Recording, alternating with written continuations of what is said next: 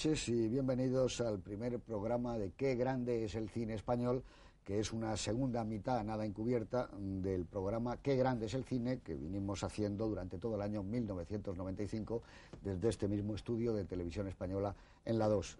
Bueno, yo quisiera decirles en, mi nombre y en nombre de todos los que vamos a hacer este programa y los que ustedes ya conocen que ha venido siendo pues una redacción más o menos habitual, que si estábamos muy contentos por poder haber hecho y poder trabajar en, qué grande es el cine, ahora tenemos muchísimo más entusiasmo muchísima más alegría porque vamos a trabajar sobre un material nuestro, un material mucho más querido. Eh, elegir 50 películas para dar un panorama de lo que había sido el centenario del cine, eh, la verdad es que costó mucho y nosotros sabemos que se han quedado infinidad de creadores pues sin poder entrar. Pero mm, lo del cine español va a ser todavía más complicado, porque en contra de una opinión muy generalizada de que el cine español no ha dado grandes obras, nosotros pensamos que sí y no solo 50 que vamos a tratar de, poner, si podemos eh, intentaremos poner alguna más en algún programa doble, pero creemos que 100 y más películas todavía podían tener cabida en este programa de qué grande es el cine español, que no solo va a ser un homenaje al centenario del cine en España desde su nacimiento hasta hoy, sino también un homenaje a una serie de autores y de creadores, tanto directores de fotografía, escritores, músicos, eh, directores y sobre todo y naturalmente actrices, intérpretes, eh, jefes de producción, montadores, etcétera, que yo creo que los ha habido y tan buenos como los podía haber habido en cualquier otro lugar del mundo. Eh, como yo soy bastante supersticioso, hace prácticamente un año empezó el programa de Qué grande es el cine con las mismas personas que hoy me rodean, de izquierda a derecha, Antonio Muñoz Molina, Antonio Jiménez Rico y Juan Miguel Lamet. Muy buenas noches a los tres y gracias por estar aquí otra vez. Y bueno, pues yo quisiera decir que, todos ellos son grandes aficionados al cine español y que hoy vamos a empezar con Berlanga. Por supuesto no vamos a llevar un orden como no se hizo en el programa anterior de decir vamos a empezar, el equivalente sería la aldea maldita, por ejemplo, o eh, no, vamos a poner la aldea maldita, pero a lo mejor la ponemos en el número 24 o el 18 o el 42. Yo creo que que vamos a intentar hacerlo como el año pasado y que nos fue muy bien. Lo que yo sí tenía muy claro, de la misma manera que en Qué grande es el cine había una especie de favoritismo por mi parte con John Ford, aquí lo hay con Luis García Berlanga. Yo quería empezar este programa de homenaje al cine español con una película de Berlanga. Me daba igual empezar con Bienvenido Mr. Marshall, con Plácido, con El Verdugo, porque creo que no solo se va a ver Bienvenido Mr. Marshall hoy, sino que va a haber más películas de Berlanga.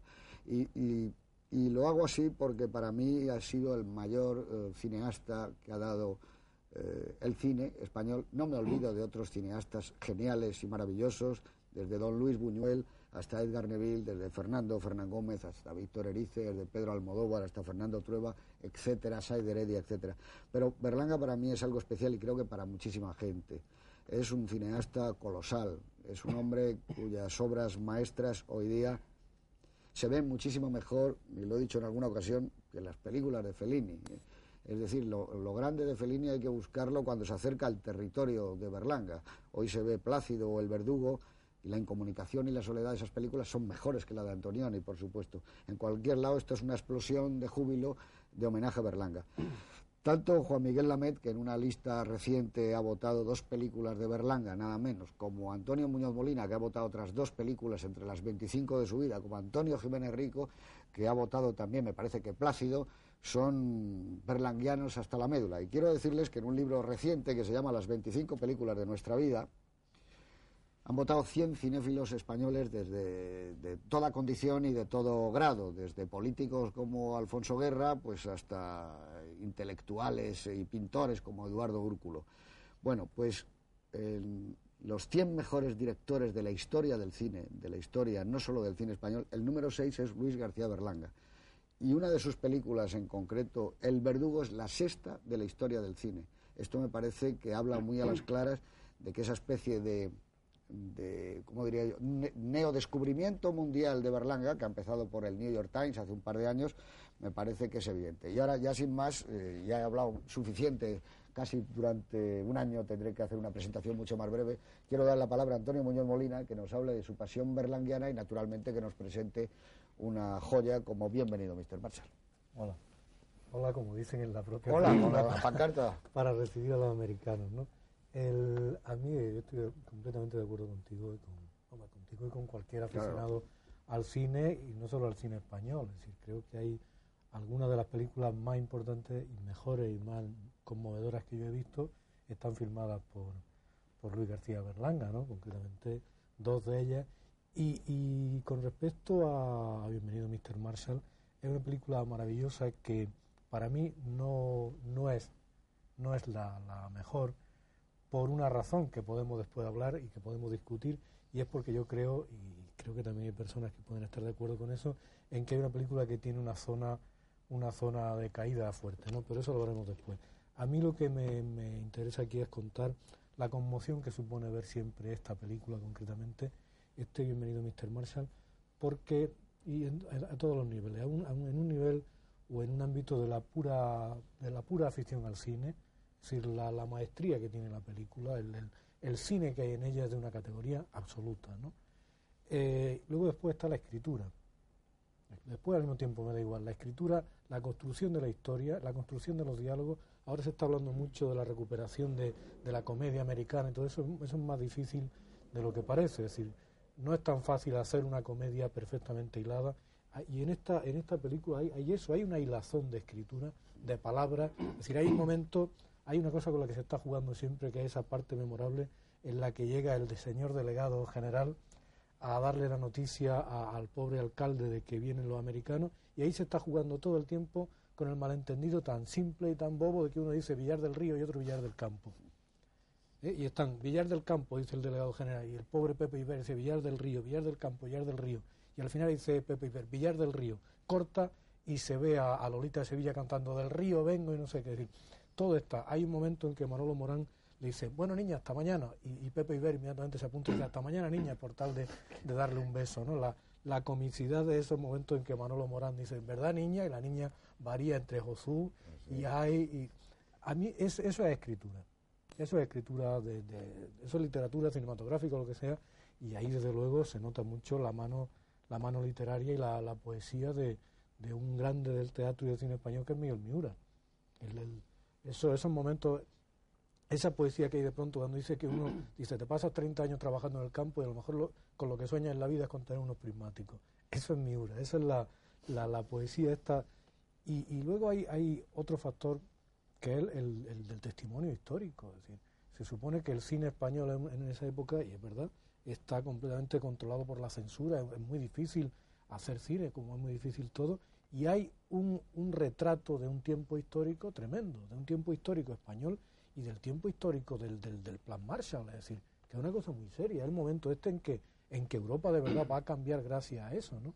Y lo que ocurre es que aquí está convertido en fábula, porque el Plan Marshall, y otra de las grandezas de la película, siendo un testimonio material de, de, aquello, también se convierte en fábula, que es la fábula de los dones que van a traer ese momento en que, en que el pobre este que, que está desesperado de hambre y que tiene el niño enfermo, eh, sueña con los Reyes Magos que, que, le, que le, tiran el, el, tractor, ¿no? Y luego hay, por último, para mí otro factor que es muy enternecedor, y yo comprendo que es un factor personal, pero bueno, que es el testimonio para mí de mi infancia. Es decir, yo veo, yo veo mi infancia, esta película anterior al, a, cuando yo nací, pero el mundo que yo conocí de niño se parecía mucho a eso. Y entonces pienso en la juventud de mis padres, ¿no? Y veo esa, esa imagen, esas mujeres tomando el sol, ¿no? esas mujeres cosiendo al sol, esa pobreza, esos carros, esos objetos, ese interior de las casas. ¿no? Eso, eso es un mundo que, esas caras sin afeitar, esa, esa, esa pobreza, ¿no? eso, eso lo, lo hemos visto. Yo, y, y, para mí forma parte de eso, una especie de recuerdo lleno de tristeza, pero lleno también de, de, de, emoción, ¿no? porque al fin y al cabo es. Eh, y luego, y, y ya por esto terminó el sarcasmo terrible, ¿no? El sarcasmo terrible unido a una piedad absoluta. Si no he visto una película más sarcástica y más cruel, pero también más piadosa. Y eso es muy importante porque ahora se confunde mucho la, la ironía con la crueldad y no. Aquí hay sarcasmo hacia los fuertes y una piedad absoluta hacia los débiles, ¿no? Ese momento cuando todo el mundo pide lo que, lo que, lo que quiere, ¿no? Y luego, claro, eso, eso se da muy pocas veces en el cine. Eso hay, hay un personaje que es evidentemente cervantino, que es el, célebre Hidalgo. Hay una cosa cervantina ahí, ¿no? Es esa, ese cuidado para tratar a los débiles. Ahora cuando salen pobres en las películas generalmente para reírse de ellos, ¿no? Aquí los pobres tienen una nobleza y tienen, tienen una dignidad tremenda, los que, de los que más se ríe la película es de, de, los poderosos, ¿no? Además, la película, claro, vosotros acordaréis mejor de eso, la película retrata un tiempo en que a los poderosos se los conocía enseguida por la ropa, ¿verdad? Es decir, antes cuando yo era pequeño, todo el mundo va o menos igual, pero yo cuando era chico recuerdo cuando llegaba a la calle, la, irrupción de un coche en la calle, ¿no? Uno de aquellos coches negros que había, y la gente que iba con traje y tal, se notaba mucho. Ahora todos vamos más o menos igual, ¿no? Así que yo creo que es una película de nuestra vida en el sentido más literal de la palabra, me parece, ¿no? Es, una película, además, lo más clásico, ¿no? El, una película sobre los sueños, ¿no? Sobre la, dificultad de los sueños y tal, ¿no? Yo siempre que la veo me, me emociona mucho, me emociona todo. Y luego también hay, hay, que, hay que señalar el trabajo, el trabajo de todos los actores. Cosa que me parece que porque es lo que da la textura, y lo que da la textura del cine español de esa época también, ¿no? Y por supuesto estoy de acuerdo contigo lo que has dicho, esta película y estas películas no tienen que envidiar nada a ninguna, ni a Fellini ni a nadie. Esta, el, punto, efectivamente Fellini es muy bueno, eh, pero hay un punto muchas veces de, blandura que aquí no hay, ¿no? Decir, esto es un, y aquí por no hablar de, del verdugo, de Plácido, ¿no? Es decir, es, ya digo, una película de, de, mi vida y, tan, y, tan próxima, ¿no? Tan, tan, yo te decía antes, tan, tan conmovedor ver esas caras que son las caras de, la gente que yo conocí. ¿no? Es el álbum de nuestra vida. Sí, sí, sí, sí, mí, hombre, yo comprendo que la gente más joven o la que se haya criado en otros sitios, pero para mí es muy, esa, esa cosa, la, la cosa que tenía antes la gente de sentarse al sol, ¿no? Que eso ya no se ve. Y el testimonio del el, arado que sale, acuérdate, el arado ese con el que con el que este pobre hombre, el jornalero ara, es un arado antiquísimo. ¿no? Es, un testimonio muy importante de, de, lo que ha sido nuestro país, ¿no? Muy bien, muchas gracias, don Antonio. Pasamos al otro Antonio, que también yo creo que además de película de tu vida, Berlanga ha supuesto algo muy importante en tu vida, porque la primera película tuya, El Hueso, era una película que tenía un, ambiente y una fascinación por Berlanga enorme, ¿verdad? Sí, sí, sí. Vamos, a mí me parece que Berlanga es para todos los cineastas de, mi generación, vamos, de nuestra generación, es un indiscutible maestro. Y además un ejemplo a seguir. Y yo, por ceñirme un poco a Bienvenido, mm, película que lógicamente nosotros vimos en nuestra infancia, yo creo que bienvenido a todos aquellos niños o adolescentes que soñábamos quizás con hacer cine, nos descubrió que se podía hacer un cine importante sin necesidad de renunciar a ninguna de nuestras raíces. Y sobre todo que se podía hacer un cine muy divertido, sin necesidad de ser vulgar, y muy, muy, muy profundo, sin ninguna necesidad de ser solemne. Yo creo que ese es el gran ejemplo de Berlanga. Muy bien, Antonio. Juan Miguel, el año 52 en España cae casi como una bomba Bienvenido Mr. Marshall. No tenía antecedentes ese tipo de cine, ni siquiera la primera película que habían hecho a medias Bardén y Berlanga tenía mucho que ver con... Esto fue algo distinto. Sí, ciertamente. Eh, bienvenido Mr. Marshall, porque yo pertenezco a una generación un pelín anterior, no mucho, Antonio, a la tuya. Mm, la película fue como abrir una ventana para todo el que quería hacer cine, hablar de cine, escribir de cine. Eh, a mí las últimas veces que la he visto me, ha producido una, profunda emoción mm, dos cosas. Una que ha dicho em, Antonio Muñoz Molina, eh, que es el retrato de la España del año 53. Y yo creo que los más jóvenes deben de ver esta película con los ojos muy abiertos porque es, esa España era exactamente así. Y era esa la pobreza y eran esos los personajes. Y eso es una de las cosas que a mí más me gusta de la película que quisiera poner de relieve para que los espectadores pongan también atención. Es la perfecta integración que hay entre la figuración y los actores. Todos parecen que realmente forman parte eh, del pueblo. Y en segundo lugar, me parece una enorme lección para la gente joven que quiera hacer películas, el hecho de que García Berlanga hace su segunda película, y la primera también, ¿eh? y no hace como algunos jóvenes que estoy viendo yo últimamente, que se rodean de compañeros, de amigos y hacen una película sobre la, vida de unos chavales que van, vienen, toman drogas. No, no, Berlanga lo que hace es incorporarse a la industria del cine que había en España en el año 53. Los únicos jóvenes que habían allí eran él y Bardem. Me parece una película paradigmática del cine español. Bueno, muy bien, yo estoy de acuerdo con lo que dice Juan Miguel, porque evidentemente el músico, el director de fotografía, que era Berenguer, todos eran el, casting, que eh, yo creo que es uno de los mejores repartos que ha dado el cine. Pero quiero hacer ya una última observación nada más, y sobre todo para la gente joven que ama el cine. Y es que se fijen en cómo está rodada la película, porque siempre se ha hablado mucho de que era un hombre desmañado, Berlanga, y que rodaba más o menos con una especie de vaquedad absoluta no, yo quisiera hacer hincapié en que se fijen cómo está filmada esta película. Está rodada ya por un hombre que tiene un conocimiento del oficio cinematográfico portentoso. Está rodada de una manera magnífica. Vamos a ver, bienvenido Mr. Parsal y para todos nosotros es un honor inaugurar este, este programa, Qué grande es el cine español, con un grande de España, Luis García Berlaca.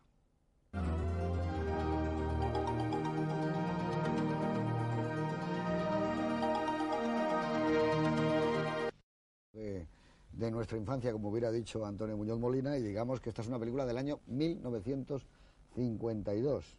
¿Qué ocurría ese año cuando Berlanga eh, había filmado esta película? La habían escrito, recordemos, él y Juan Antonio Bardén y también Miguel Miura, en fin, que son tres personalidades tremendas, con un reparto fantástico, con un Isber asombroso, Félix Fernández, ahora hablaremos de todos. Bueno, pues digamos que ese año 52 empieza con un estreno en el Teatro Español de Antonio Buero Vallejo, tejedora de sueños.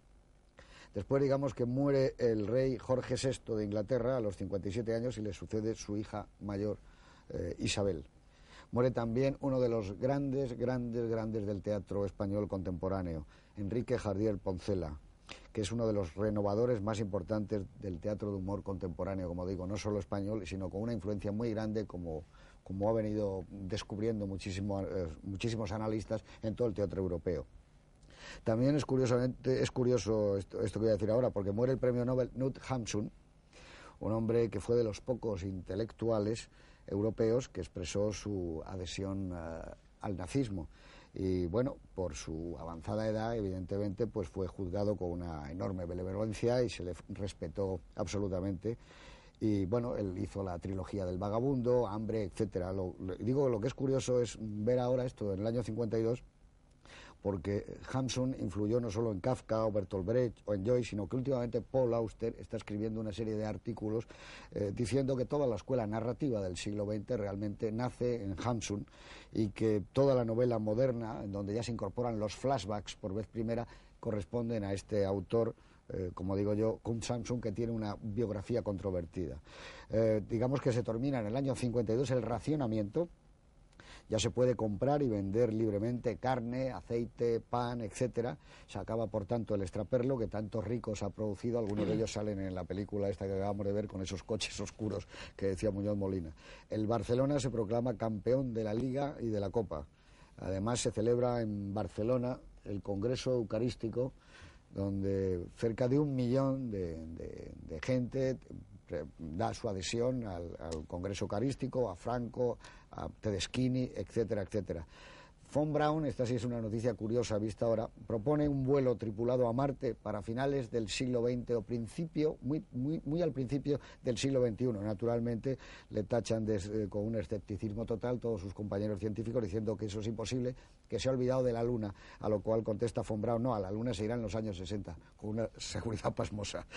El Vaticano prohíbe leer a André Gide en una de las más controvertidas también decisiones del Vaticano.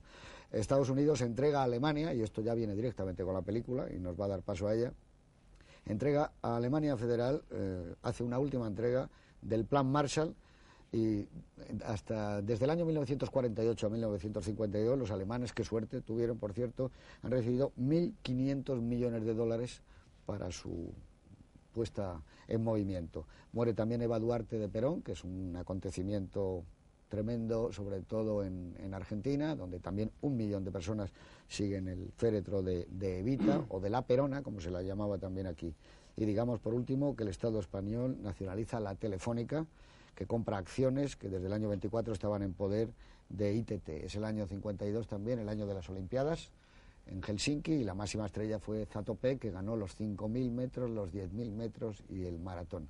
Y ahora ya sin más vamos a hablar de, de esta magnífica película que inaugura Qué grande es el cine español como bienvenido, Mr. Marshall. Usted mismo, don Juan Miguel Lamed.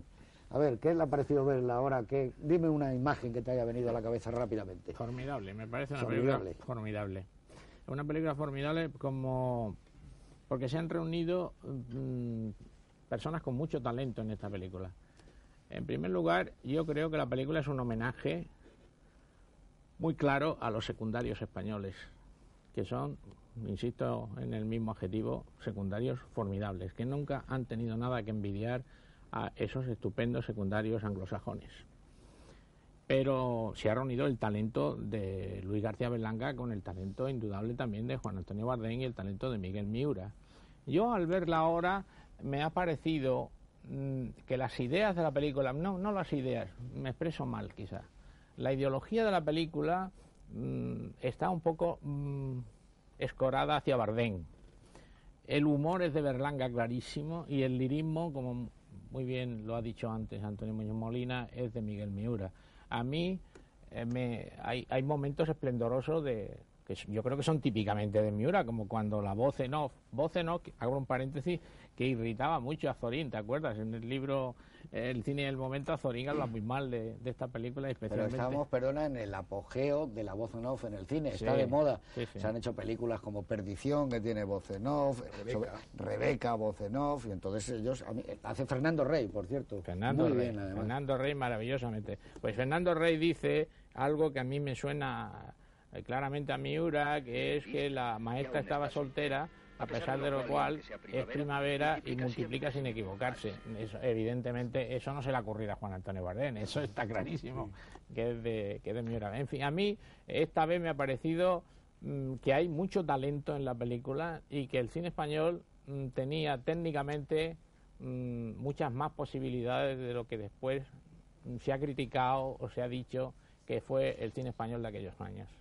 Bueno, es que el propio Luis... Perdona, en ese año se hizo, tú me decías antes de empezar el programa, ¿qué otras películas se hacían en ese año? En ese año se hicieron, por ejemplo, se hizo una película muy buena de Said Heredia, Los ojos dejan huellas, que era una magnífica película de, José Luis Heredia. lo que dice Juan Miguel es que el propio Luis García Berlanga dice muchísimas veces que esa película, Bienvenido Mr. Marshall, que ahora no se podría hacer, porque esa película se hizo todavía cuando todavía en España quedaba algo de industria cinematográfica.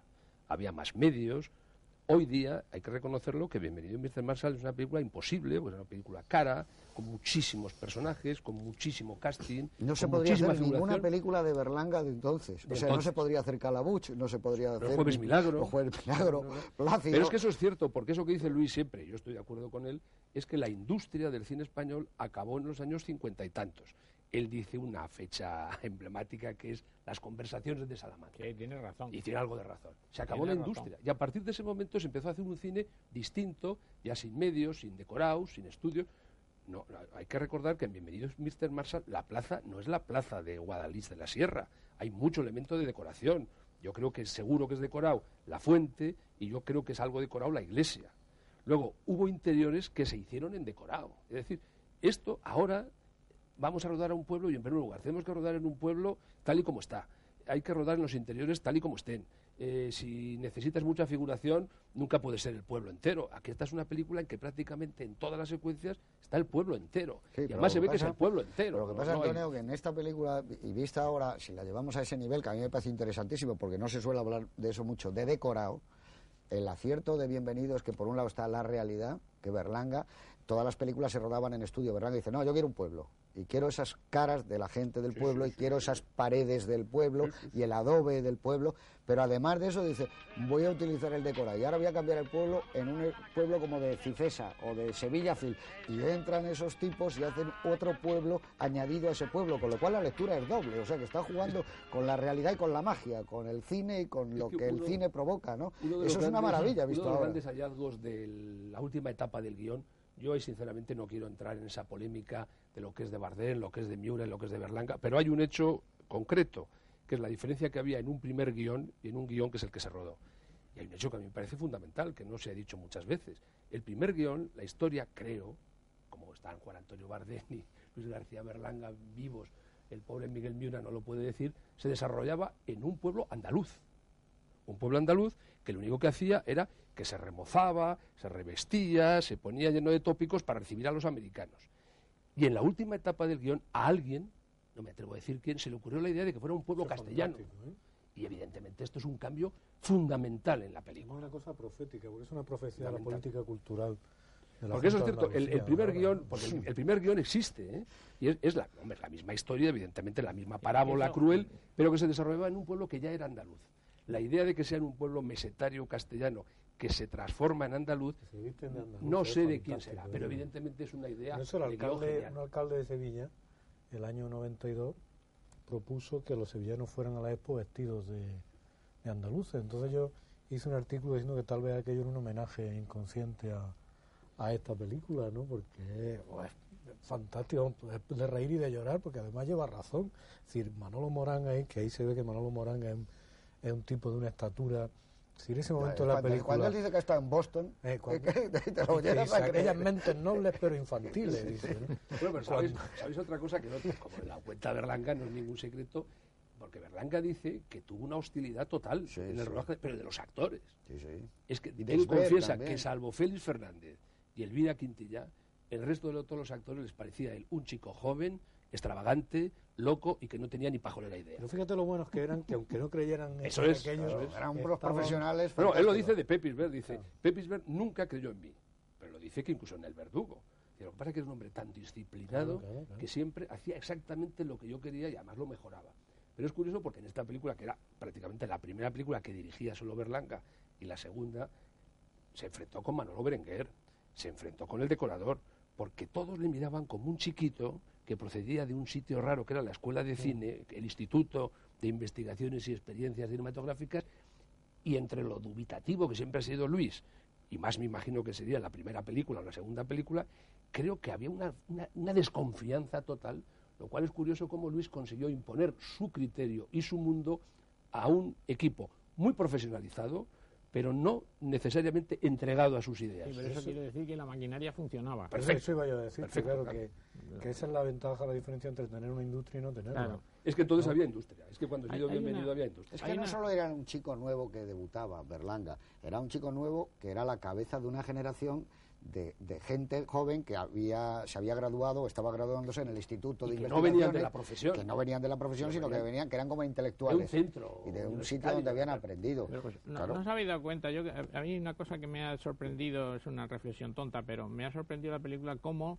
las, las obras maestras, y esto es una obra maestra, sin duda para mí, se anticipan a su tiempo y, y cuando las ves años después resulta que han sido proféticas, eh, que han dicho cosas que han sucedido, pero que ni siquiera el autor son tenía intención, ni siquiera el, el autor tenía intención. Yo he estado viendo la película y de repente esa transformación de Castilla en Andalucía se me ha venido a la mente eh, la llegada del socialismo y el sevillanismo que se impone en este país, donde todos son academias de baile, todo el mundo quiere bailar sevillanas y, y todo el Porque mundo... yo te decía de la, de la, de la andalucización de Andalucía que está Sí. llevándose a cabo felizmente en la, último, No, y otro en la última década, ¿no? Es decir, Sí, que los sí. andaluces, no contentos con ser andaluces, tienen que parecerlo, ¿no?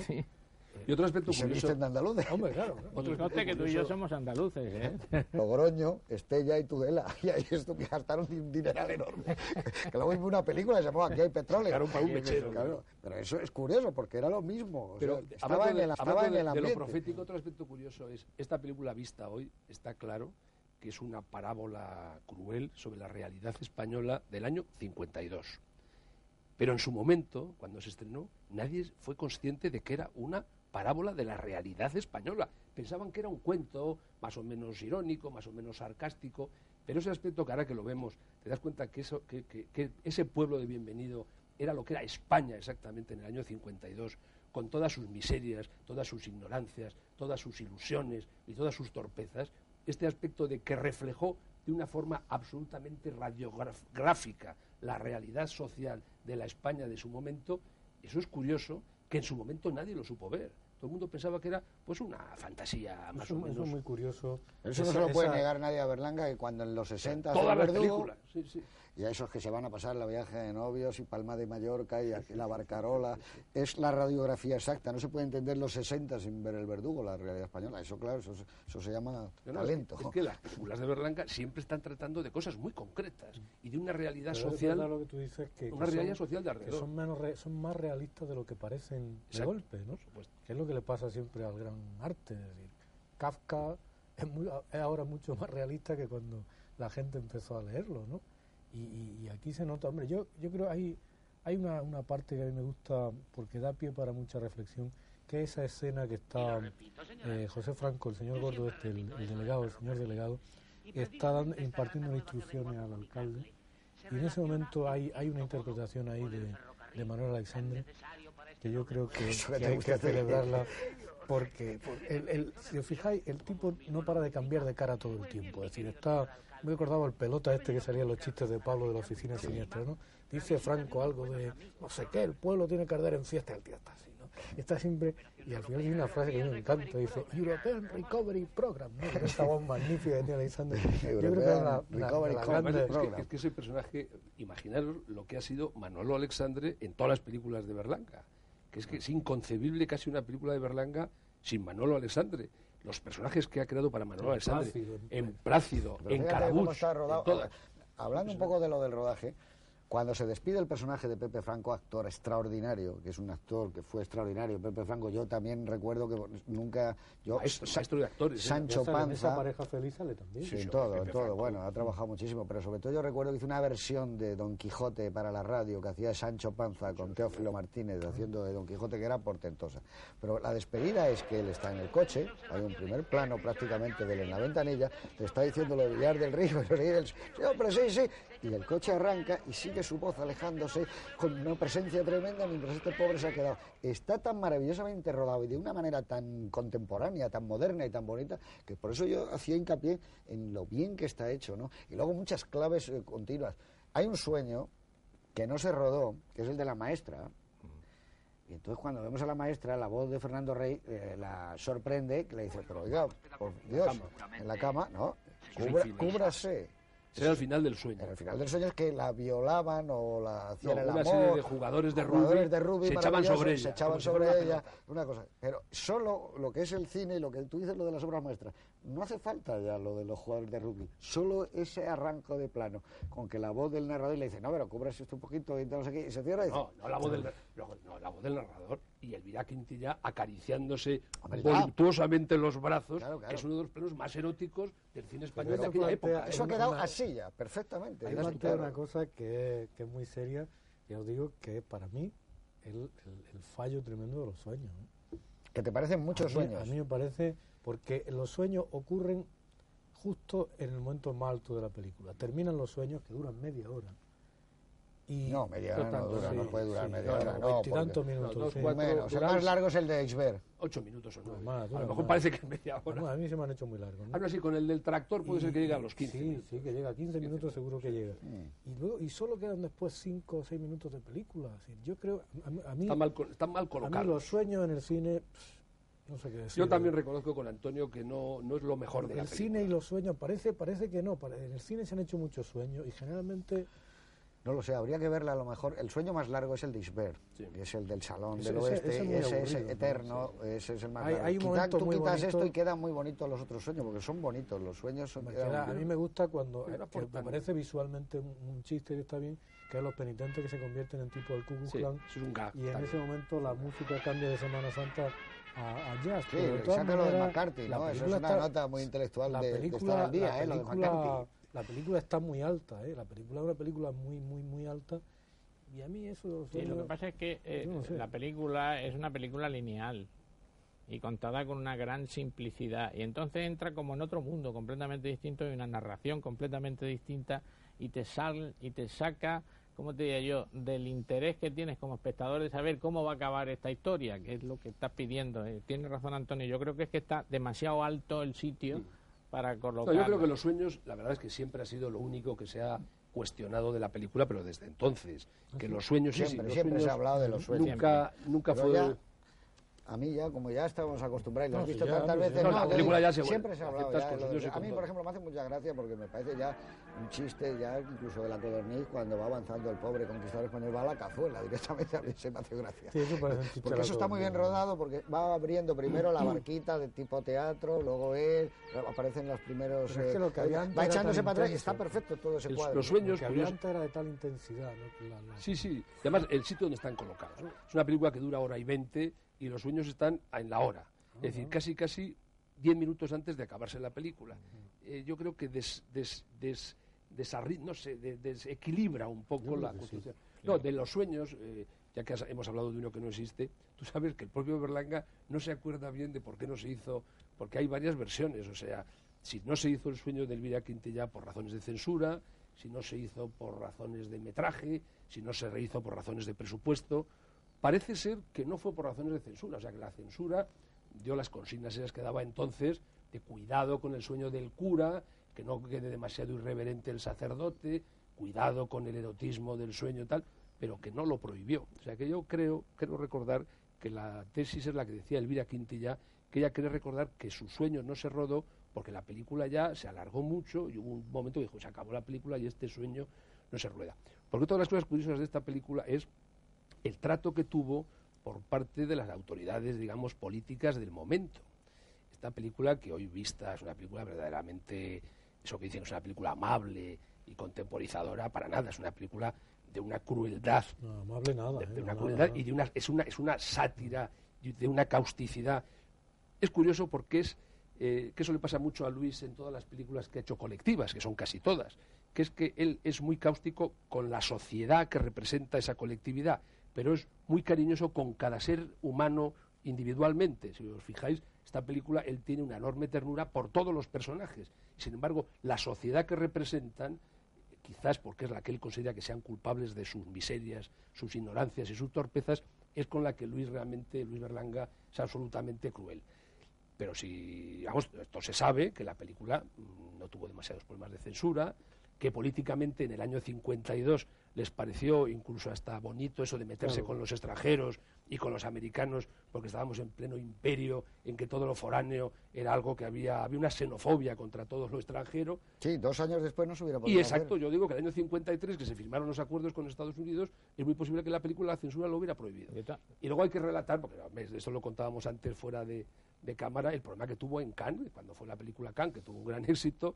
En el jurado estaba Edward G. Robinson, que, que es un actor americano que tenía ciertos problemas con el Comité de Actividades Hombre, había sido Antiamericanas. de los que habían plantado cara al comité. eso, tuvo que hacer méritos, tuvo que hacer méritos y gracias a él se cortó un plano que afortunadamente está en la película. Ahora, se nota incluso que hay un salto hasta de sonido.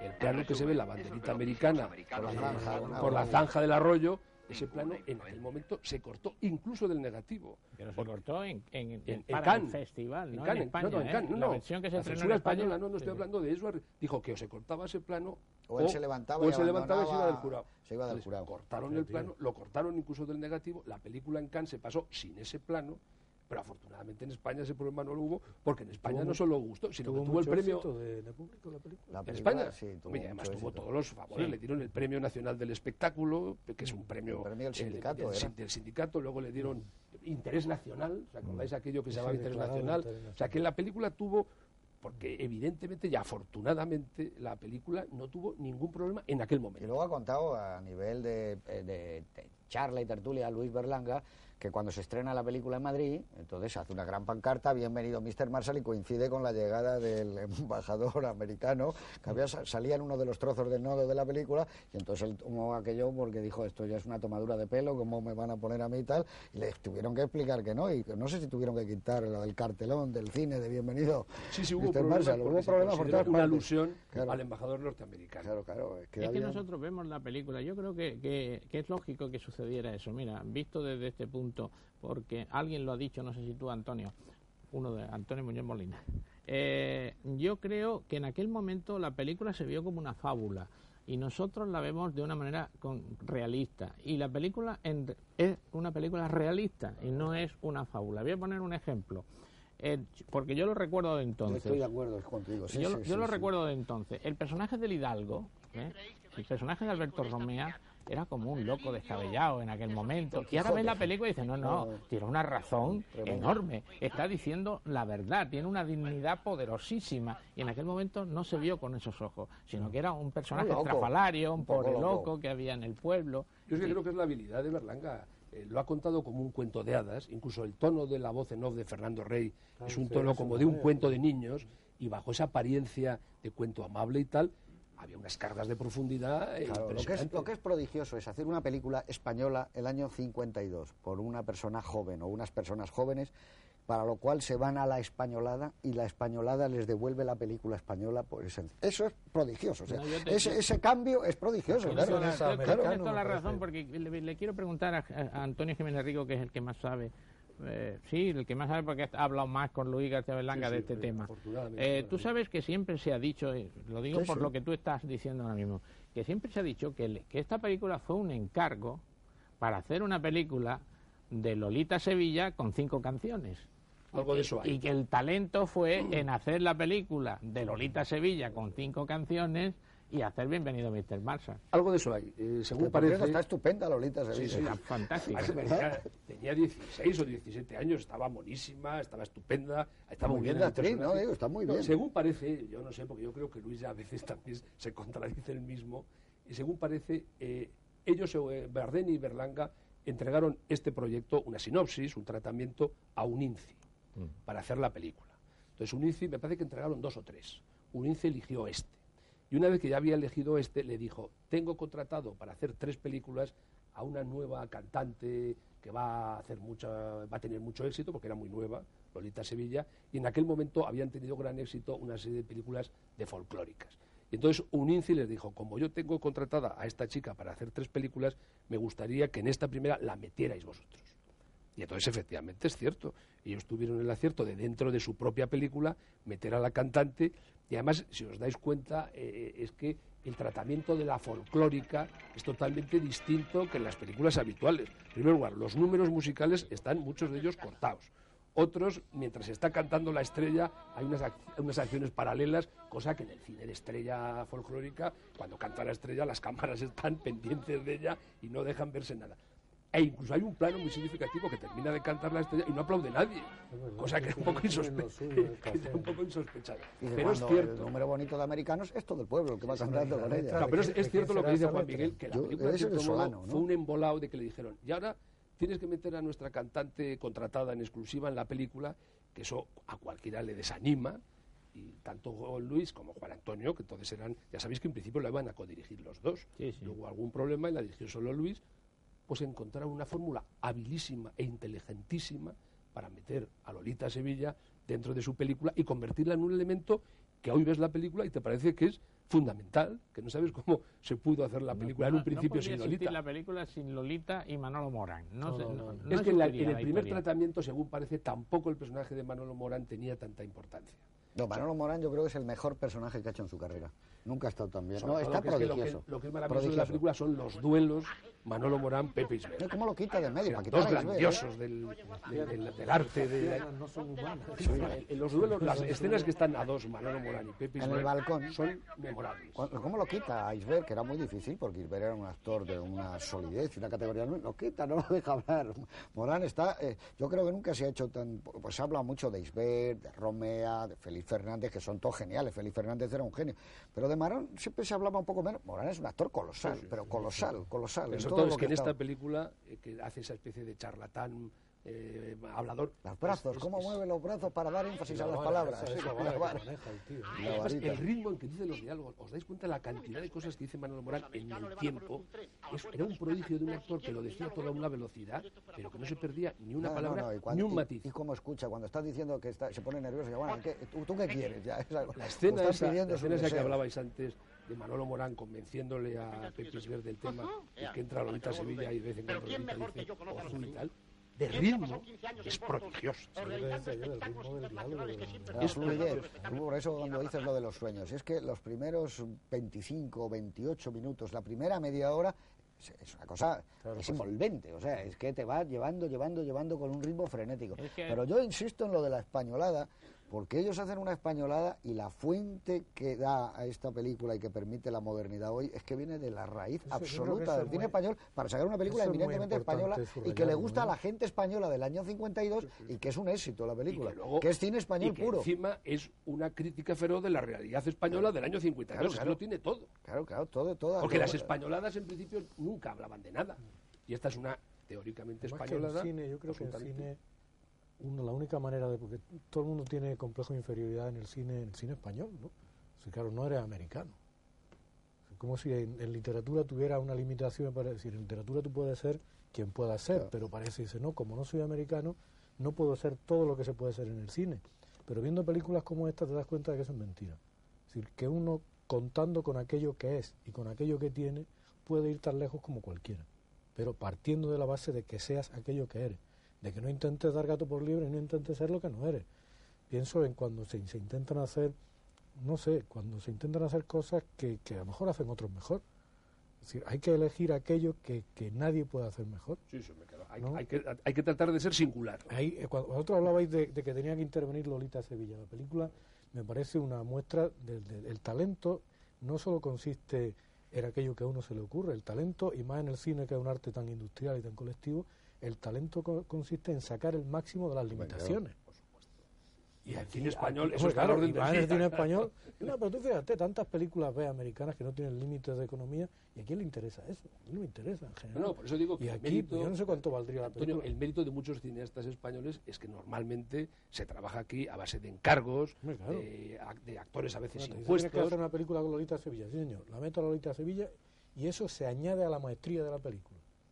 Y eso te permite hacerla. Lolita Sevilla te trae consigo ese, personaje que es su representante, el desfile. acordáis el desfile que tiene un final terrible? Que va el último, que es un señor cojo, con, con, con, el sombrero. Eso es tremendo, joder. Eso, eso, es de una... Pero es que además... Y que, arranca con un, con un, un tonel de agua que va echando, regando el suelo, que es, lo que yo siempre he hablado de la... En otras ocasiones, me parece que con Chaplin... El, en los programas anteriores hablé de la dignidad de la pobreza, de cómo se saca partido y se tiene esa especie de, de, de, detalle del suelo que esté limpio y que aquí que no falte de nada. ¿Y qué me decís de la influencia que tenía entonces mm, don Luis García Berlanga con el cine soviético? ¿eh? el plano de los sombreros, y el plano del tractor. Y el del tractor. El, tractor, eso la, la, familia. Se notaba que en el Instituto de Investigaciones y Experiencia Cinematográfica se veía mucho pudor. Está la familia mirando al avión. y además, en su crítica y en su capacidad sarcástica, si os das cuenta, es igualmente cruel con los colonizadores que con los colonizados porque en el fondo aquí no se sabe, en cierto modo, colectivamente, que son peor si los invasores que vienen o los invadidos. Porque en el fondo. invasores no se sabe nada. Bueno, no, pero vamos, él es muy cruel y muy satírico con este plan Marshall y con esta historia, pero realmente es que él es más feroz todavía incluso con esa sociedad que él retrata, que es la sociedad española, que vive en esta ignorancia y en esta y es un poco el nodo también, ¿eh? Está contado a ritmo eso de lo del tractor, con la voz de Fernando Rey apoyando, eso es, precioso. Buena prueba de buena prueba de que la película refleja exactamente la realidad es que el nodo entra y parece que forma parte de la película. Como el montaje, además, hay una cosa que yo quería hacer mención que es también tiene algo que ver con lo que dice Muñoz Molina, que es el ritmo, digamos, literario de la película. Es que el montaje es literario. El montaje, si os habéis dado cuenta, dice, ¿sabe alguien quién son esos americanos? Termina diciendo, me parece que era el cura. y, sale inmediatamente indios. exactamente. Inmediatamente. Y termina, pero ¿quiénes son esos americanos? Y de los habitantes de los Estados Unidos, dice el otro. Va siempre haciendo un montaje. Lo del río, el río. El río, y llega y dice, que está ahí el delegado. Dice, el delegado, dice, yo mismo en persona. Dice, es un montaje de guion y no un montaje de imagen. Eso que se pondría corte a Corte A. como el final feliz, el, final de la película, que teóricamente es feliz, a mí me parece que es un final que no es nada feliz. Es una tristeza impresionante. Es tremendo, sí, pero de todas maneras, eh, hay algunas eh, cosas que ya están en todo el cine que luego va a venir de Berlanga y es muy bonito verlo. En Berlanga hay una cosa que ha ido eh, creciendo en su cine que es la soledad eso ya culmina, por ejemplo, en Tamaño Natural, película incomprendida, que a mí me parece maravillosa, que es una película no sobre una relación entre un hombre y una muñeca, sino sobre la soledad de un hombre y la soledad de una muñeca, y la soledad de ellos. Aquí hay esa cosa que tiene el cine y que es muy difícil que lo tenga la literatura, a no ser que ya empiezas a ponerle adjetivos. Cuando salen del cine, es una soledad tremenda. Cada uno se va y van pensando en sus cosas, pero bueno, aunque no fuera ese día, tú ves esa salida del cine, muchas veces la gente llevaba las sillas a los cines, salen, se van a su casa, vamos, hay que dormirse. Bueno, es una vida... Es la tristeza del, del final del cine. y esa tristeza de esa gente que había en ese año 52 que España estaba llena es esa gente que se veía, que como yo siempre digo, que había mucho, había mucho tiempo para mucha gente, había gente que no tenía nada que hacer porque no podía hacerlo. Y en esos pueblos se notaba también que había esa división. Y esa gente esa tristeza que se iban a tomar el sol o se ponían a escribir en, en un palillo el Quijote el primer capítulo. y eso está dado en un plano, hay algo sobrecogedor en algunos planos, la soledad que, que da ya Berlanga. La tristeza de cuando, oh. de cuando cada uno lleva su objeto en un plan solidario todo eso el pueblo, es terrible. eso es terrible con el suelo mojado es que hay una cosa que se dice en la voz de Fernando Rey eh, que yo creo que de alguna manera es el dedo índice lo que está queriendo decir la película mm, de una, de una forma subrepticia, lógicamente en una segunda, tercera lectura es imposible pensar que, eso lo hubiera dejado la censura en aquel momento, que es cuando dice todo va bien, mejor dicho, ni bien ni mal, todo va como cualquier día. Es decir, es el nunca pasa nada de aquella España que Bardem retrata muy bien después en su propia película. Es que si os fijáis una cosa que es una de las constantes del cine de Berlanga, es que en ninguna de las películas de Berlanga cuenta una historia de amor. Nunca. Ni en tamaño natural, que evidentemente no es una historia de amor. No novia a la vista parece que sí, ¿no? No, novia a la vista no es tanto una historia de amor como la toma ¿Cómo se hablo de Berlanga Como la madurez de una chica que de repente se da cuenta que ya es una mujer y que dice, a mí lo que me interesa es Rodero y no el chico de 15 años que es mi compañero. Pero además, en el fondo, que esa es en la vida va a estar distinto. Es una película de encargo también, novia a la vista. Maravilloso. En el fondo, a, a Luis Berlanga lo que le interesó no era la historia de la niña de 15 años, en el fondo era el pretexto para contar lo que a él le gustaba, que era ese reflejo de la sociedad pequeño burguesa, de entre guerras. Eso que hablábamos antes y que por eso nos gusta tanto Berlanga, que él tiene lo de los grandes cineastas que ha habido en el mundo, Lubitsch, que aunque trabaje con un material que en principio pueda ser ajeno, dice, ahí es Neville, y es una época maravillosa que Edgar Neville ha hecho como nadie desde el baile. Y dice, bueno, pero él coge a Neville y se lo lleva a su terreno y hace su película y de repente mete hasta cosas de, de Jean Vigo, los chicos aquellos jóvenes cuando se rebelan con aquellos, que hay una cosa fantástica que tienen que decir, para, como eran unos militares en esa película, si no recuerdo mal, y pierden ante los chicos, unos militares no podían perder ante una banda de chicos de 15 años, tienen que decir una persona, dice, no, son abogados e ingenieros, pero ellos hacen, juegan a que sean militares. y, cada verano se ascienden de general a general. van haciendo cosas de esas. Pero, pero, lo que yo digo, Antonio, es que él, sea Neville o sea Miura, o sea el que sea, él utiliza, que es lo que tú dices, que también tiene que ser el arte, no solo eso, sino utilizar lo que tienes a tu alcance, a tus posibilidades, y eso le das forma. yo es que digo que una de las razones por las cuales normalmente en las películas de Berlanga no hay una historia de amor desarrollada porque todas sus películas son colectivas. Salvo excepciones como Tamaño Natural, todas sus películas son. El protagonista es una colectividad de seres humanos. Desde. Yo no tengo muy claro que Tamaño Natural tampoco sea. Yo no creo que sea una historia de amor. Es una historia de soledad. Es una historia de soledad, de, posesión. Y, como, todas las películas, y como todas las películas de Berlanga que eso, eso se merecería, otro capítulo, no es una misoginia al uso, sino que al final cuando flota la, la muñeca aquella. La mujer es mucho más importante que el hombre en todas sus películas. Es más poderosa, más fuerte, yo incluso diría como más inteligente. O sea, que es todo lo contrario. El tamaño natural es una historia de desamor. terrible, de, soledad. terrible. Os habréis dado cuenta de que hay películas de Berlanga que son obras maestras, que son famosas, como puedan ser Bienvenido, Plácido, El Verdugo, pero es que hay una cantidad de películas de Berlanga que parece que no son nada, como son Calabús, Los Jueves Milagro, que son tan buenas o tan maravillosas como las grandes. ¿eh? Los Jueves Milagro, que yo he tenido oportunidad de verla recientemente, pues Milagro es una película colosal, pero colosal. Calabuch. El Calabuch. Calabuch es una maravilla. Pero es que es muy interesante lo que decía Antonio Jiménez Rico, cuando dices, eh, eh, en él predomina el, individuo sobre la colectividad, por así decirlo. Yo recuerdo que cuando en Calabuch se le acusó a Berlanga de que el personaje que hacía Juan Calvo, que era el carabinero, era demasiado bueno. Es decir, es que habría la cárcel, langosta, como llegues tarde te cierro, no duermes hoy en la cárcel. Y entonces decía, hombre, es que la Guardia Civil, dice, pero si él no estaba pensando en la Guardia Civil, está pensando en un personaje determinado, que es el carabinero de esa película de Calabuz. Entonces, claro, eh, a él lo hostil ha sido siempre la sociedad, mucho más. Sí, mucho sí, más. Él a, película él a- queda a los claro. personajes individualmente los trata con un cariño y una ternura. Lo que él ya eh, fustiga normalmente es todos esos personajes unidos en una colectividad que representan una cierta sociedad y ahí es donde él a veces es muy crítico y en el caso de Plácido absolutamente feroz. Bueno, vamos a hablar ahora de los planos que nos gusta. Bueno, tú dices el caso, el caso de Plácido Feroz. Hay una película, por tenerla un poquito reciente, eh, cuando hablaba Juan Miguel de Obras Maestras, a mí la escopeta nacional y patrimonio nacional me parece el reflejo más claro de la transición que se ha hecho en España en ningún otro medio. Yo- yo en fin, totalmente de acuerdo, es que esa es una joya, esa película. Internacional es una maravilla. Y, la- película. y- y patrimonio Y a nacional. mí me gusta mucho también, vamos, a mí me gusta La Vaquilla. Claro, claro. Aquí, otra película carísima de las antiguas que quiso hacer, fíjate en cuánto se le puso. Dime un plano de, de esta película, el plano con el que te quedas Cuando están pidiendo. con el, Con con la el dedo. cola, La la cola. cola de las peticiones. A mí eso me parece. Todos rígidos, porque les han dicho, no mira- miréis a cámara. Mira, mira que la otra cola es triste, la de, la de las devoluciones, que son simétricas, ¿no? Van con el pollo y las patas. Pero esa cola de las peticiones, ese hombre que se va de espalda y se le ve la nuca, esa terrible española de, de esa época, ¿no? Y, y se arrepiente porque, porque quiere pedir otra cosa. una cosa Las tremenda. dos mujeres por la máquina de coser. Y luego ese, el golpe de el humor, el viejecito golpe que de pide humor un- tan magnífico el que acerca y dice, no, eso no, dice, ah, pues entonces una mula, ¿no?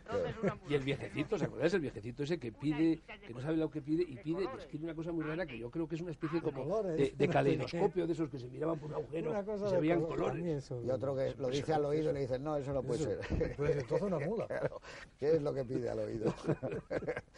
Pues entonces, si no me das la chica, Fue una mula. esa de la película. Bueno, y para ti, dime un plano tuyo. Eh, bueno, un plano de hoy, porque mañana elegiríamos otro, evidentemente. No, a mí hay una imagen de la película, luego digo un plano, hay una imagen de la película que es Pepe Isbert.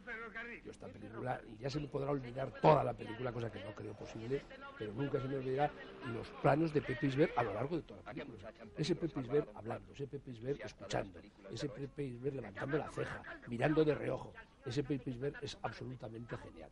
Pero por decir un plano, había un plano que me gusta mucho y que se sale del tono de la película, de la película, del estilo de Berlanga y tal, que es cuando terminan de hacer el decorado de las calles de Andalucía y dice Moraguinov, mete más la calle del Rocío. Y hay un momento que se queda la calle del Rocío de verdad y ves uno que va a una reja Ese, ese es el momento. y pasa un, tío tocando la guitarra. dando unos rasgueos de guitarra y te funde en negro. Ese momento Mm. me parece de una enorme poesía. No, pero además se va a la reja y se apoya ya. Sí, sí, sí, tal. Claro. Ah, Y- Verne novio. y luego aparece un solitario rasgueando la guitarra, Sí, sí, que pasa. que ahí. pasa, cruza y funde en negro. Ese Ese es el momento mágico, sí. Para ti, Yo tenía ese momento, momento, porque claro. además, por una razón, no, no, no voy a Porque añadir. eres andaluz. No, no, por primero porque soy andaluz. Segundo porque además Berlanga, como un prestigitador, explica su truco. Y dice, las películas se hacen así. Claro. Y a mí eso me parece de chapó. Eh, como ya lo ha dicho Antonio, Sí, a eso mí es- me, eso es fantástico. me, me gusta mucho, me parece muy tierna la secuencia de la devolución de- en especie de pequeñas cosas. Y, y el plano mm, que más me gusta dentro es la llegada del Hidalgo con la espada. Me parece que es amigo, ahí lo tenía yo apuntado. Es que ese es otro plano fantástico. formidable. Formidable, pero bueno, ya me habéis quitado dos planos que yo tenía. Voy, voy a, a mí me voy a quedar ahora con un plano de esta visión última, porque está muy bien de guion y está muy bien de realización, que es cuando está Elvira Quintilla, la maestra, hablando, y está dando todo ese rollo tan maravilloso, y ves al niño que está abajo. Que está primero de la clase. Al primero de la clase que le está soplando, porque es muy bonito y muy de la época, y él dice, ¿cómo sabe tanto esta señora? Y le está dando... Te das cuenta Claro, porque es el primero de la clase. Claro, claro. No te interrumpe el cura, ¿no? Claro, De los está 40 muy bien. millones de ¿Os acordáis de la escena en el campanario del reloj cuando están ilustrando al que van las dos, te- las dos versiones del erudito y el otro, vea, tú le sacas y lo llevas tal, y el otro empieza. Es una escena que Félix Fernández mucho. está magistral en Ese ese es el hombre del momento. jabón florido. ¿En ¿no? qué película está mal. Félix No, no, Fernández? pero no todas, porque Félix ha sido Fernández un actor fantástico, ¿no? Pero Fernández que está magistral para lo suyo, él está a lo suyo. Dice, tenga en cuenta usted el meridiano. claro. Es curioso porque eso lo cuenta Berlanca, que Félix Fernández fue uno de los pocos actores que siempre creyó en él. O sea, que siempre hubo un buen rollo actor-director, Mm. cosa que con Pepe Isbert no lo hubo ni en El Verdugo, imagínate. La, ¿El le- verdugo tampoco? le ayuda la voz a Félix Eso dice, Fernández. dice Berlanca. La voz, la voz No, es de que eso lo ha escrito. Recientemente he leído un artículo de Berlanca sobre el verdugo y después de, vamos de, la mujer de Félix es una dobladora portentosa Irene Guerrero de Luna y una actriz fantástica maravillosa era una pareja ¿Y a vosotros no recuerda Pepe Ver a Franco Mayor esa, ese cascajismo. No, no, no, no, se me aparece nada. pensar en Franco cada vez que vea No, no, no, las voces, las voces quiero decir eso. Distinta. La voz cascada de es una voz que no me gusta es Pepe Franco.